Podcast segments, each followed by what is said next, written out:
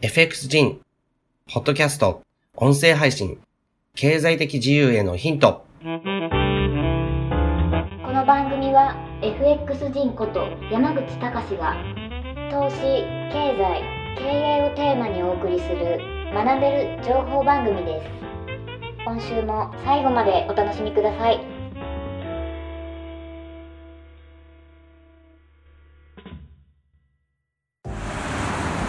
はい、動画をご覧の皆さん、えー今ですね、自分は、えー今日、えー撮影しているのは、えー8月の、えー、8月19 19日なんですけど、えー今、自分は、えーオーストラリアのですね、アデレード、えーという街に来ています。あのアデレードはですね、まあ、あのオーストラリアのですね大体ですね5番目ぐらいの、えー規模の都市なんですけど、まあ、いわゆる、まあ、田舎の中規模都市という感じですね。結構ですね今見えてるところっていうのは自分が泊まってるあのホテルの近くなのであのなんていうんですかそのちょっと郊外なんですね。で今、えーオーストラリアは、えー南半球にあるので冬なんです。えー日本がですね今夏なんでそれで、まあ、反対側のオーストラリアは冬になるんですね。でアデレードはですねあのオーストラリアのすごく南の方にあるのでつまりですねあの南極に近いんですね。ですから冬はですねまあそこそこ寒いです。で寒いって言ってもどうだろうな。うんですね。うんイメージとしては日本のですねあの春春先みたいな感じですかね。今、えー朝なんですけど結構ですねあの日が差してすごくこう暖かくて気持ちいいです。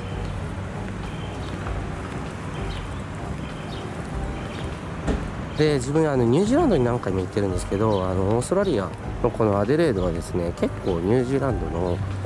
えーまあ、オークランド近郊の街とですね似てるなっていう感じはすごくしますで今回ですねこのアデレードに、まあ、到着してここからですね、まあ、もうあのレンタカー借りてるんですけど、え車借りてってこの車で持ってアデレードからメルメルボルンまで走ってみようかなと思います。大体ですねアデレードからメルボルンまでは、え800キロぐらいあるので、えまあ1日かけて移動するような感じですね。メルボルンの方はですねまあまあの大都会なので、まあ、そっちはそっちでちょっと楽しみにしてるんですけど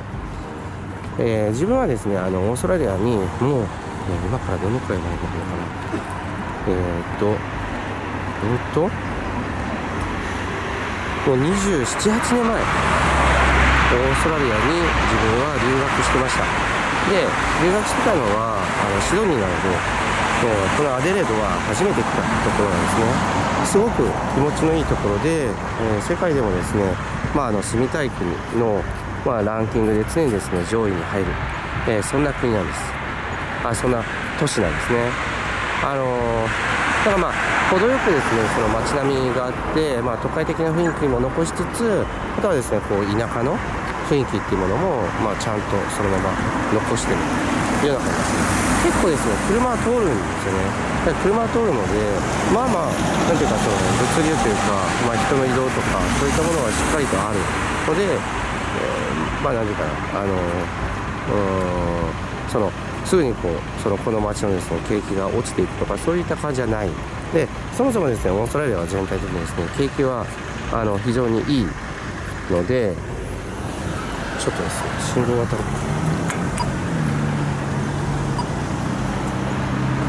景気はですねすごくいいんですよオーストラリアはあのー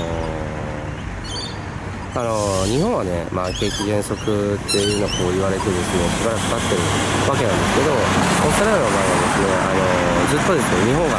まあ、悪くなるのと反比例するような感じで結構景気がこう良くなってきててましてですねそれでまあうんあのなんていうんですかね、その物価もですね、まあまあ高いんですね。ただそれはこう日本人からして、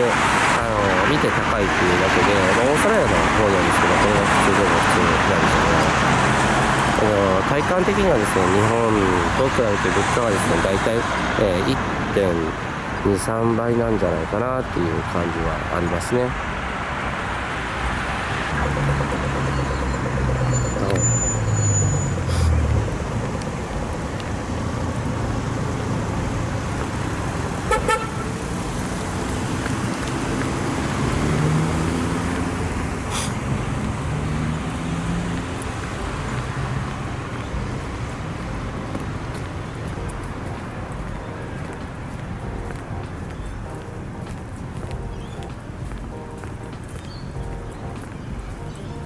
今あの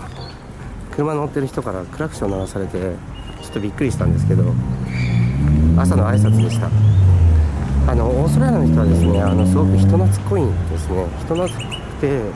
えー、おおらか。そんな印象が結構強いですね。で僕が本当昔いたそのあのシドニーとかもですねやっぱり人はすごく良かったかなと思いますね。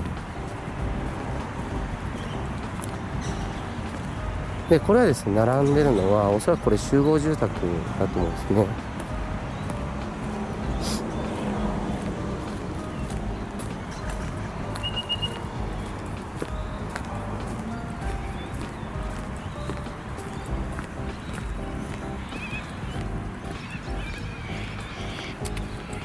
綺麗ですよね。こういうなんかそのあの、えー、こんな感じの公園がすごくアデレードは多い印象ですね。まあ木とあと芝生がきちんとこう整備されてるようなそんなところが多いですよね。はい。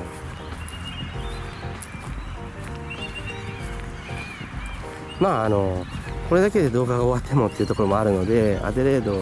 えー、だけじゃなくてですねまあアデレードもここだけじゃないので他もこう織り交ぜながら、えー、あとメルボルンもですね撮ってそれで皆さんにお届けしようかなと思います、えー、プラスですねまああの他の、えちょっと自分が感じてること、えオーストラリアに来て思ったこととかそういったこともまた撮ってみたいなと思います。まずはですねまた朝なので僕もあの、え口がちゃんと回ってないんですよね。えーということで、はい、アデレードまた撮ってみたいと思います。はい、はい、えー、ここはですね、えーと、カニバっていう街なんですね。えーとですね、あの実はアデレード、えー、もうちょっといようかなと思ってたんですけどあの今回ですねあのノープランな、えー、旅なのでもうアデレードを出発しましてメルボルンにですね車で向かってるんですよ。でその途中のですね、まあ、ほんと小さな町なんですね。それがこのあの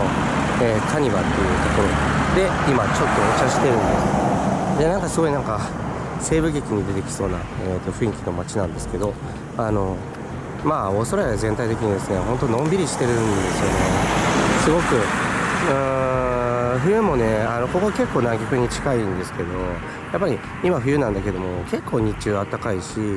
えー、昨日泊まったところとかもあすごくあのまあ、おばあちゃんが一人でねあの経営してるようなあの小さな、まあ、日本でいう民宿みたいなところだったんですけどすごく居心地よかったですね。であのまああのえー、と今フリーウェイをねずっと飛ばしてるのでこのまま、えー、とここから、えー、メルボルンまで走ってまたメルボルンの、まあ、都市の雰囲気をとってそしてまた、えー、ちょっとねいろいろとまあポッドキャストでえー、皆さんにお話ししてそれで今回は最後と思ってます、はい、また、えー、撮影してみたいと思います。とにかくですねオーストラリアはまあ綺麗なところです。で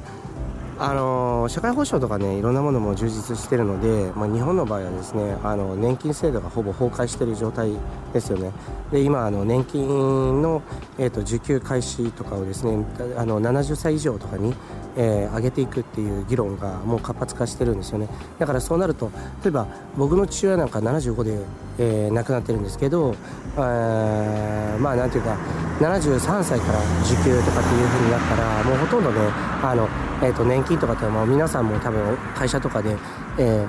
ー、あの引き落とされてると思うんですけどもう本当にそれはもうあの、まあ、取り返せないってなるともうそれはあの年金の掛け金という名の、まあ、税金みたいなもんだと思うんですよね。だからそういうのをちょっと僕オーストラリアに来てあのいろいろとちょっと考えてるんですけどあのオーストラリアとかも、まあ、もちろん国なんでね悪いところもいいところもあると思うんですけど結構人は陽気で朗らかであと保障制度がすごくしっかりしてる。ので皆さんそのあの老人が、えー、と元気で過ごせてるっていうのが特徴かなと僕は思っています。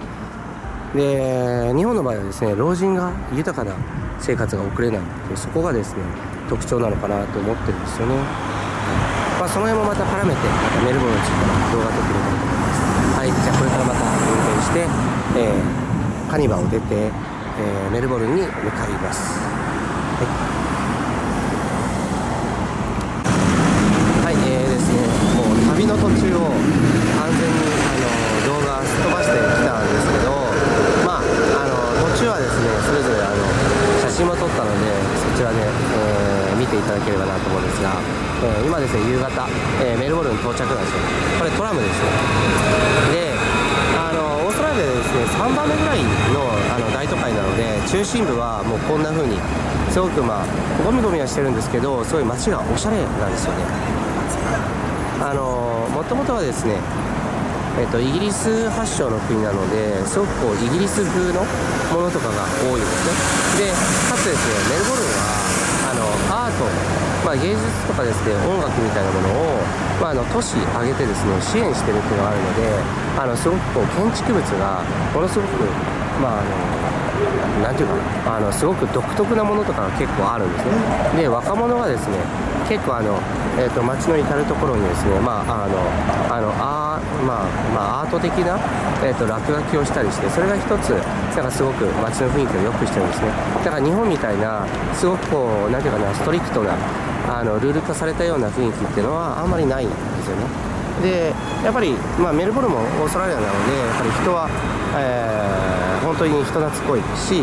まあ、優しい、えーすごくみんな親切ですね旅行者に。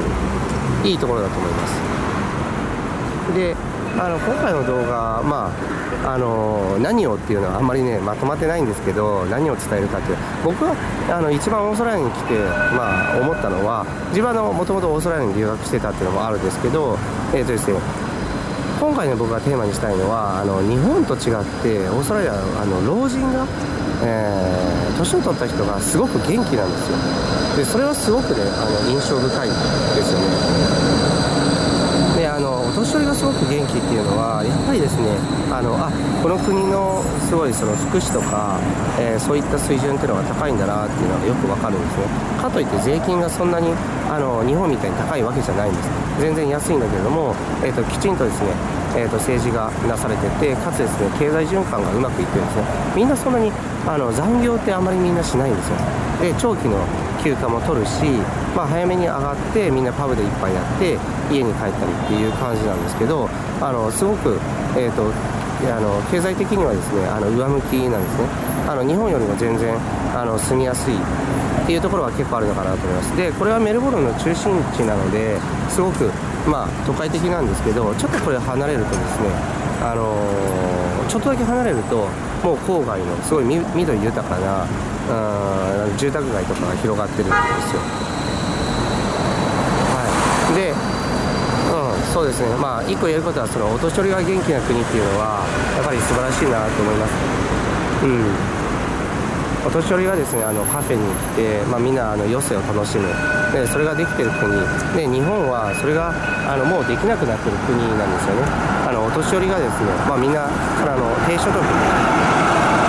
生活が非常に難しい。であの孤独死の問題とかもできてきたりとかあとはもう最後を迎える時は病院で